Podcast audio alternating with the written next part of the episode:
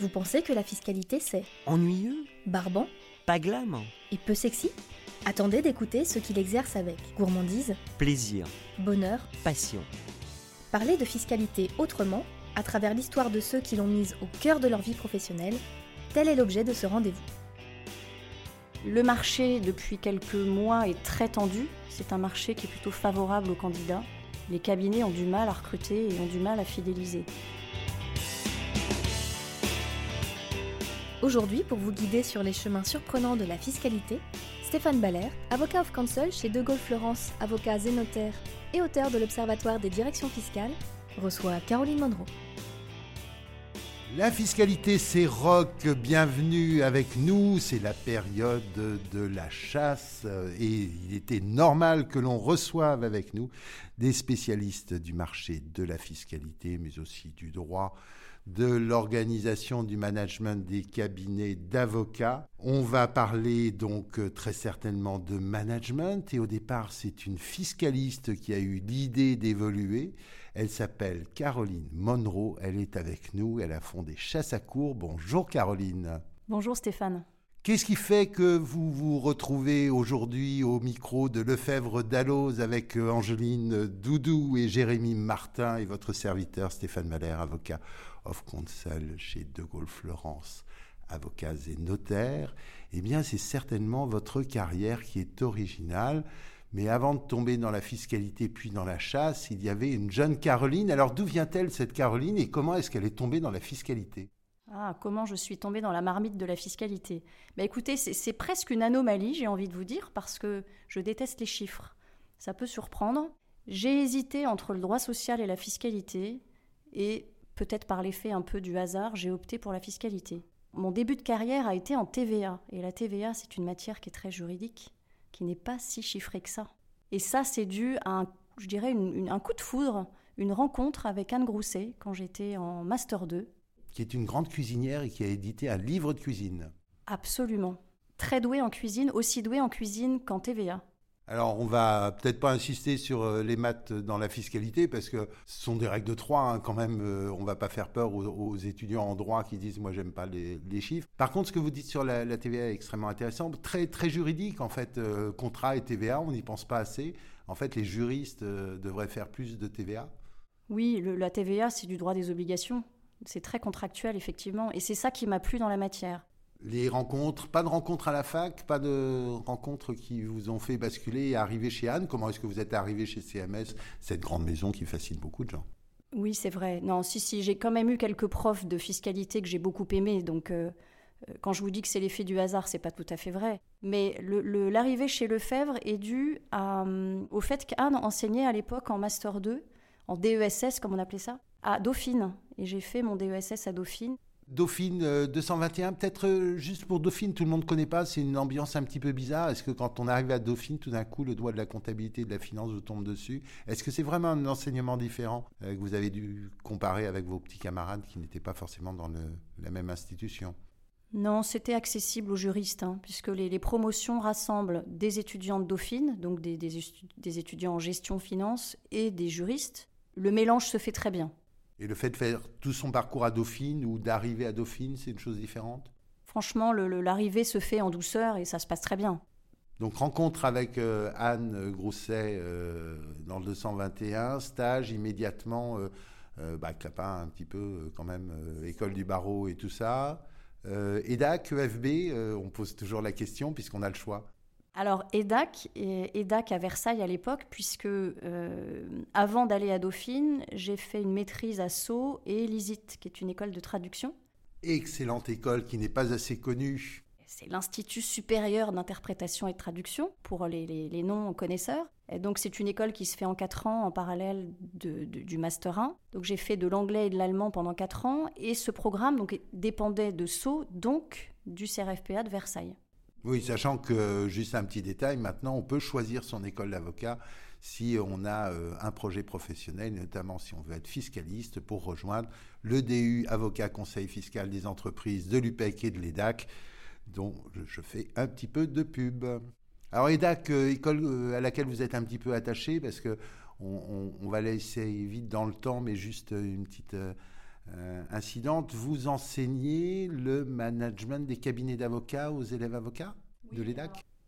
Oui, alors effectivement, j'ai gardé beaucoup de liens avec l'EDAC. D'une part parce que quand j'étais DRH adjoint chez CMS, ça c'est ma deuxième partie de carrière, j'ai fait partie de la commission de réforme du, bah, de la formation des élèves avocats. Ça c'était en 2007.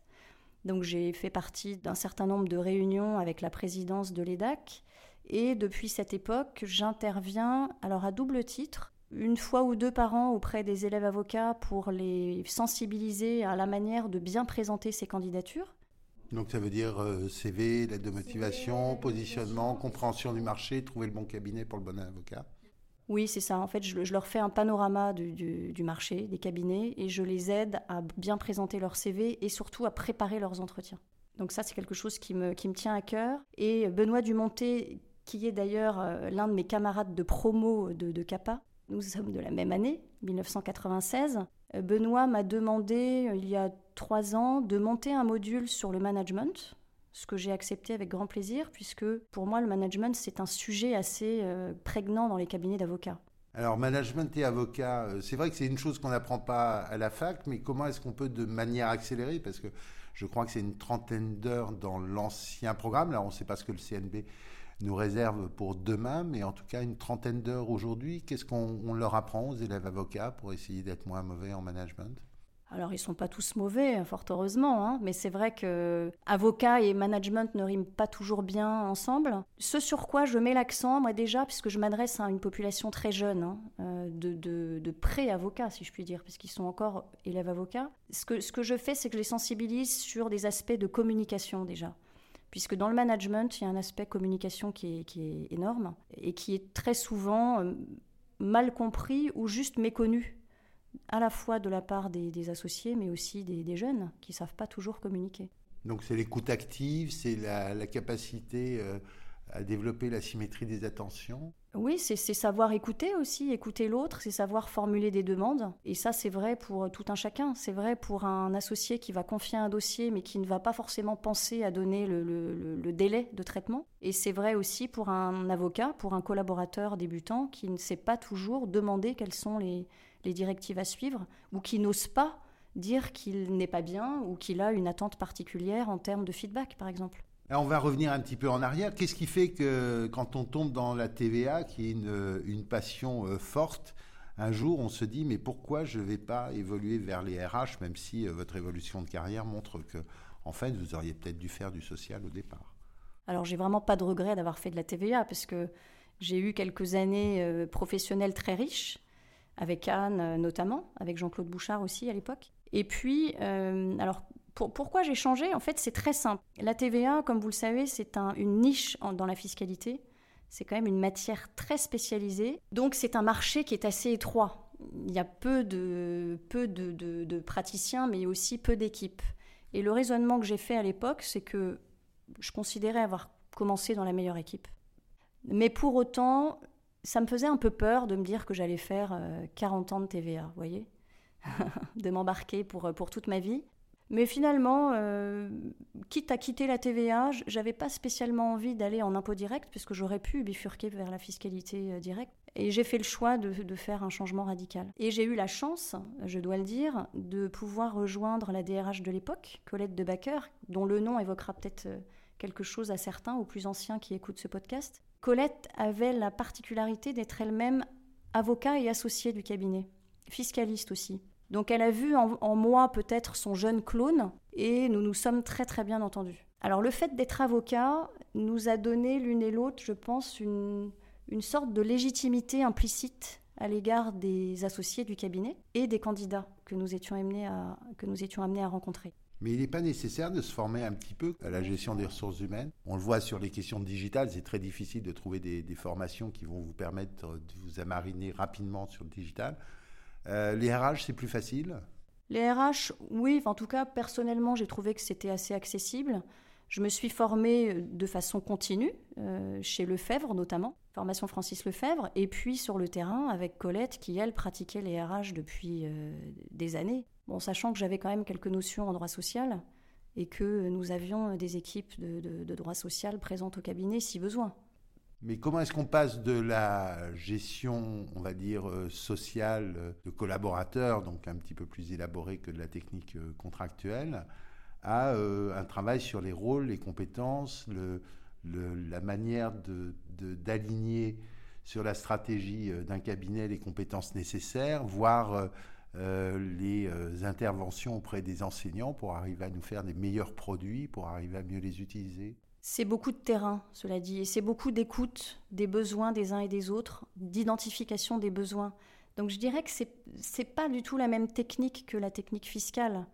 Euh, là, on touche à l'humain, effectivement, aux compétences, aux ambitions professionnelles, au, développement des personnes et d'un cabinet. Donc ça passe par euh, effectivement une, grande part d'écoute et de créativité aussi pour, pour répondre aux, besoins de, de l'avocat de demain. Il y a des chantiers dont vous êtes particulièrement fier de ce que vous avez fait euh, chez CMS, justement oui, il y a des choses dont je suis fière. J'ai beaucoup aimé la partie recrutement. Et finalement, en une quinzaine d'années, j'ai dû recruter peut-être un tiers du cabinet, ce qui est pas mal, dont certains qui sont devenus associés depuis. Et ce que j'ai beaucoup aimé faire aussi et qui existe toujours, c'est participer, parce que je ne l'ai pas fait seul, hein, à l'élaboration d'un parcours de formation en soft skills, donc vraiment tout ce qui va être justement savoir-être, communication, pour les collaborateurs à partir de 3-4 ans d'expérience jusqu'à euh, l'association. Donc on a mis au point différents parcours d'accompagnement avec des coachs, des intervenants divers et variés, et ces programmes euh, perdurent. Et tout ça, en fait, organisé sur un référentiel de, compétences. Alors, c'est l'approche que le CNB est en train de discuter pour les nouveaux programmes euh, des écoles d'avocats. Il y a un référentiel européen qui existe, mais qui est un petit peu standard. Et puis, il y a l'EDEC qui a sorti aussi un travail intéressant sur euh, les compétences euh, des dirigeants de cabinets, service line et choses de ce type-là. Quelle réaction par rapport à, à, ces choses un petit peu nouvelles, par rapport à ce que vous avez fait, vous qui êtes pionnière finalement en la matière?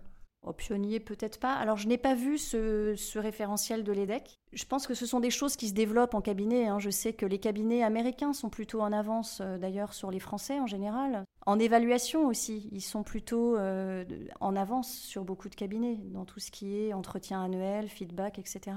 Dans, le management des cabinets d'avocats, la sensibilisation des, jeunes, après tout, ils vont encadrer des stagiaires. Vous abordez cette partie évaluation savoir donner un feedback, quelque chose de ce type-là Ça, je, le, raccroche à, des notions de communication. Savoir donner du feedback, effectivement, c'est n'est pas forcément intuitif, euh, que, que ce soit chez des avocats ou chez n'importe quel manager.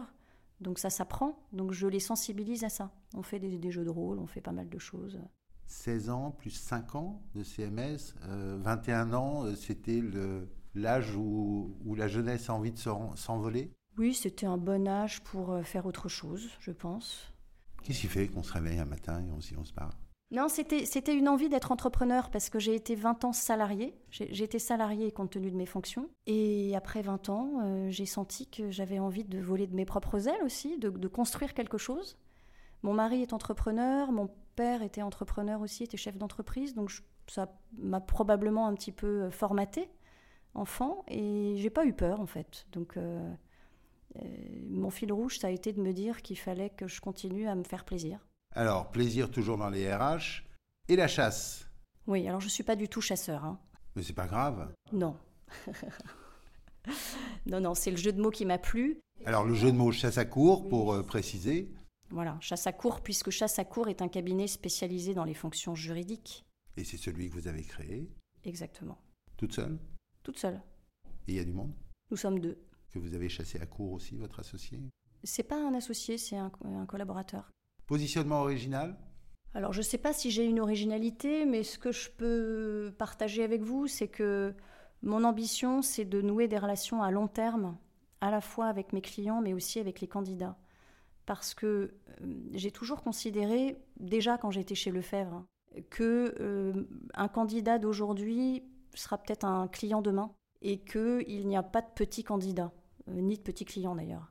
Et ça, ça m'a toujours guidée, et, mais de façon sincère, hein, j'entends. Ce qui fait qu'aujourd'hui, certains de mes clients sont des stagiaires que j'avais recrutés euh, il y a 15 ans, 20 ans. Voilà, je pense à deux de mes clients notamment, qui sont des clients assez significatifs, qui m'ont contacté spontanément parce que euh, On avait eu de bonnes relations au moment où je me suis occupée d'eux. Et d'anciens élèves avocats de aussi, alors j'imagine. Pas clients, mais oui, je garde des contacts effectivement avec certains d'entre eux, euh, d'où ma présence aujourd'hui d'ailleurs. Alors, cette originalité dans, le service, comment vous l'exprimez finalement? Alors, mon originalité, ou en tout cas mon ADN, je dirais que c'est un fort niveau d'expertise.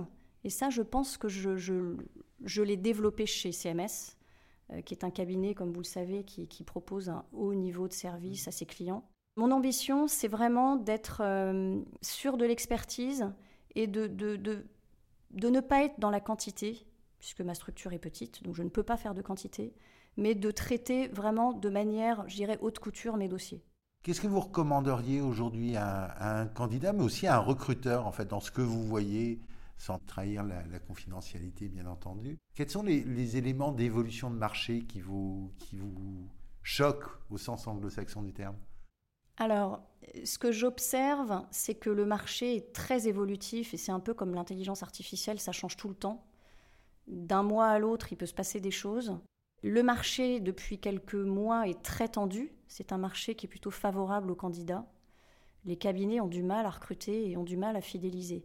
D'où d'ailleurs euh, cet intérêt que je porte à, la chose liée au management et à l'image, euh, à la marque employeur.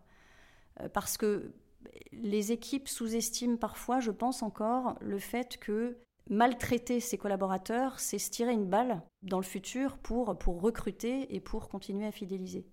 Donc ça, je pense que c'est un vrai sujet. Ce que je conseille aussi, c'est d'avoir une vision la plus long-termiste possible, parce que malheureusement, je le comprends d'un point de vue économique, hein, mais les décisions sont souvent prises de manière très court-termiste. Et ce faisant, en matière de recrutement notamment, on peut passer à côté de candidats qui, à mon avis, ont des potentiels extraordinaires, mais qui ne cochent peut-être pas toutes les cases requises au moment du recrutement, mais qui pourraient en quelques mois probablement devenir des collaborateurs euh, top. Si on les formait, si on les accompagnait Si on leur laissait un tout petit peu de temps pour se, se mettre dans le bain et, évoluer sur un type de dossier qu'ils n'ont jamais euh, traité. Ce que vous dites en fait, c'est que la gestion court-termiste est toujours euh, la règle dans cette profession Elle l'est souvent, je trouve pour des questions économiques, de fragilité économique, pour des, des, questions, on a été éduqué comme ça et ça a toujours marché oui, puisque le modèle tourne comme ça depuis, euh, depuis euh, toujours, finalement. Et quand vous leur dites? Certains entendent et sont ouverts, et d'ailleurs suivent mes propositions, et puis d'autres ne, le font pas. Mais ça, ça dépend de, du degré d'ouverture de, chacun et des contraintes aussi euh, liées à la bonne marche de l'équipe. Donc ça, je, je, le respecte tout à fait. Alors, Chassacourt, maintenant, à, à cinq années, si je ne m'abuse. Euh, votre projet euh, d'évolution, parce que euh, soit vous faites 20 ans avec Chasse à court, soit vous avez peut-être d'autres idées dans la tête? Oui, j'ai d'autres idées. alors, d'une part, j'ai une idée qui est déjà concrète puisque j'ai une autre activité qui est accessoire dans un cabinet de conseil en stratégie. Ah, c'est l'avocate qui parle. C'est peut-être mon côté entrepreneur. j'ai cofondé avec trois autres associés un cabinet de conseil qui s'appelle Alixir, Alexir voulant dire alchimie. Donc c'est un cabinet qui accompagne tout sauf des avocats. Donc ça, me change et c'est très intéressant. Moi, je, je, suis totalement épanouie parmi la, population des avocats, sinon je ne ferais pas ce métier. Mais il est vrai qu'à titre intellectuel, je trouve intéressant d'accompagner d'autres personnes, d'autres institutions surtout, puisque nos clients sont, je dirais, essentiellement des réseaux de franchise. Donc on accompagne les têtes de réseau. Donc ça n'a rien à voir en termes de, personnalité. Ce sont des chefs d'entreprise, mais pas avocats. Et nous accompagnons beaucoup de start-up également dans leur phase de croissance, donc c'est-à-dire dans des phases de levée de fonds, de cession aussi. Donc c'est passionnant. J'interviens sur les aspects euh, ressources humaines, vous vous en doutez. C'est marrant parce que, en fait, vous démontrez qu'on peut faire ce métier sans jamais avoir été formé aux ressources humaines quand j'y formé à l'école. Oui, sans avoir de Master 2. Alors j'ai peut-être des trous dans la raquette, mais jusque-là, ça m'a pas empêché de faire des choses opérationnelles qui semblent fonctionner. Et j'apprends tous les jours. Vous observez et vous accompagnez aussi quand même quelques cabinets, j'ai cru comprendre en, préparant cette émission, que ce soit des cabinets qui se constituent ou qui explosent. Vous parlez avec les élèves avocats de, de l'EDAC du marché du droit qui les attend. Quel est votre regard en fait sur cette évolution entre le, marché que vous avez euh, connu, euh, jeune avocate, euh, RH se battant contre certains concurrents et, aujourd'hui chasseur de tête? Ce que j'observe, c'est une forme d'éclatement du marché, parce qu'à l'époque, bon, c'est quand même ancien, à la fin des années 90, le marché était très concentré dans un certain nombre de relativement gros cabinets. Et au fil des ans, j'ai vu des, structures se monter.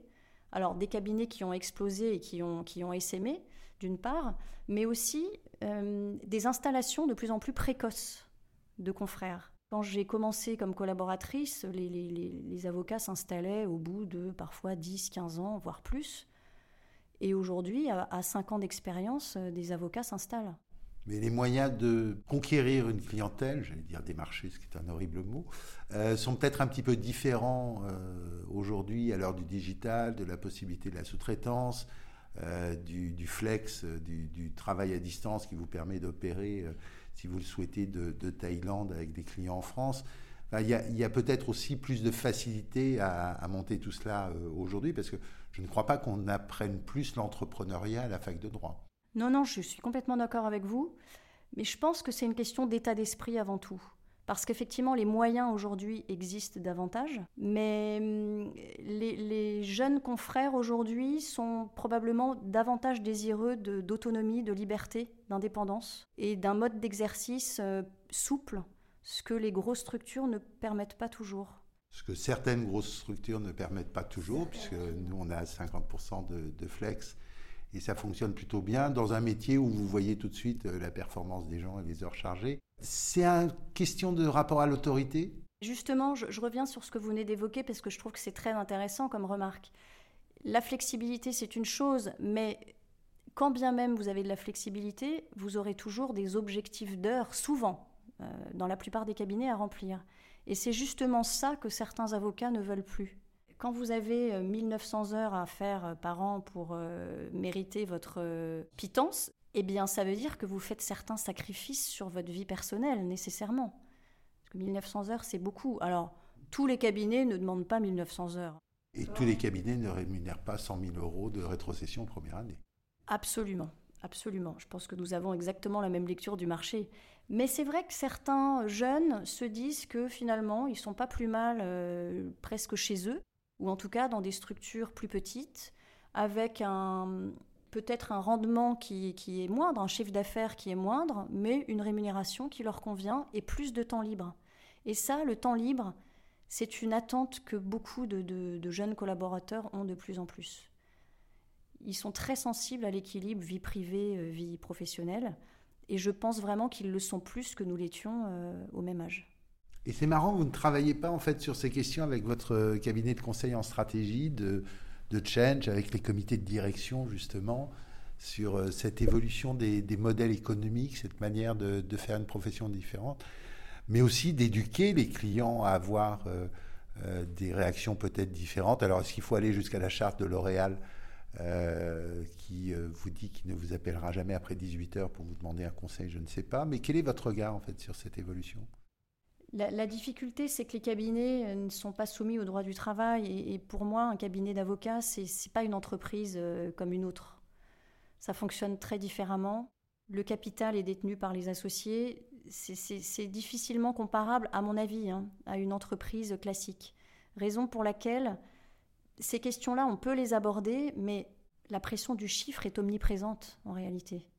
Est-ce que c'est la pression du chiffre ou est-ce que c'est la réalité du projet et du travailler ensemble? Qui fait peut-être la différence entre un cabinet et une entreprise Mais un cabinet qui fonctionne, c'est un peu une entreprise, non?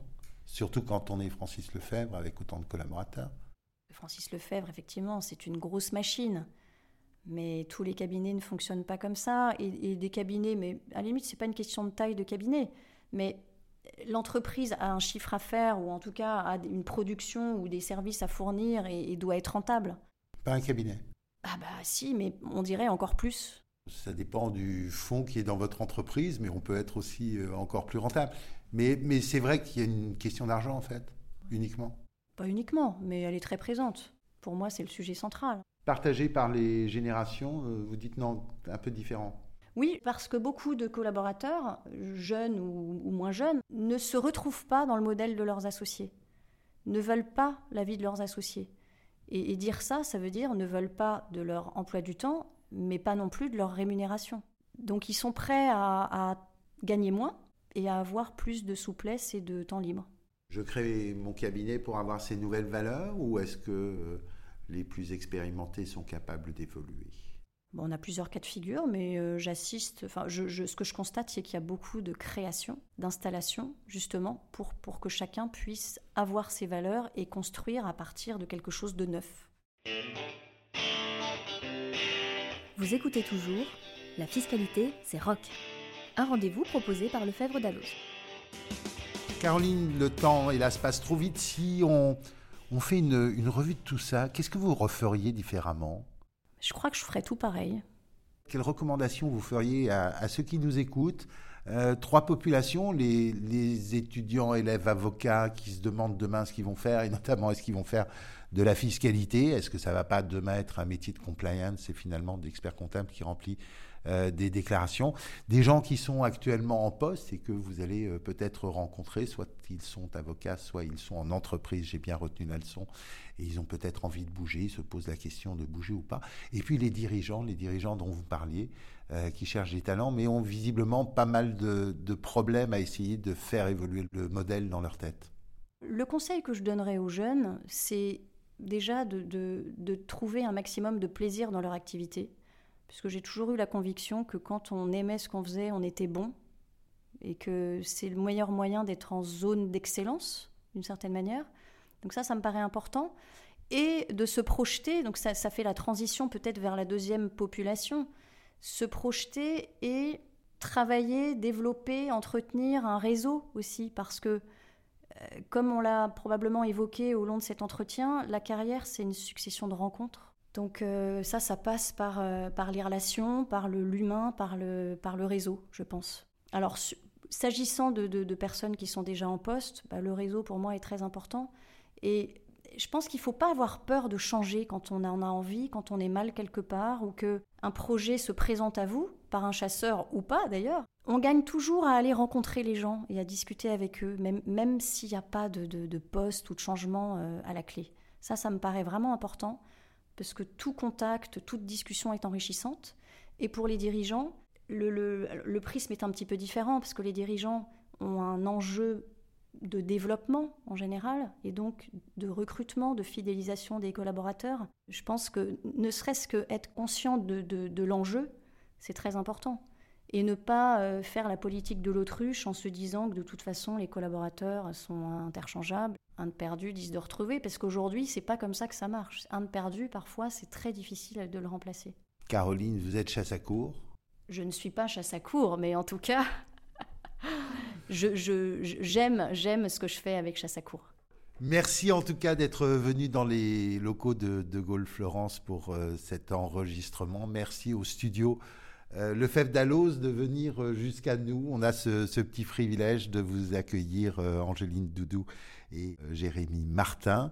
Et on espère euh, vous retrouver euh, très vite, vous auditeurs, pour des numéros passionnants où on reparlera de fiscalité d'entreprise, de fiscalité dans les cabinets d'avocats, mais aussi des prestataires qui accompagnent ce marché, comme les chasseurs de tête. Caroline, encore un grand merci. Merci à vous Stéphane. À bientôt.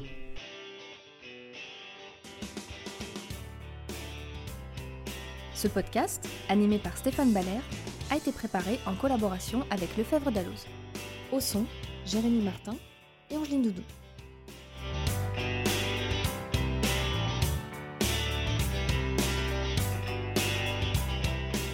Au montage, Jérémy Martin.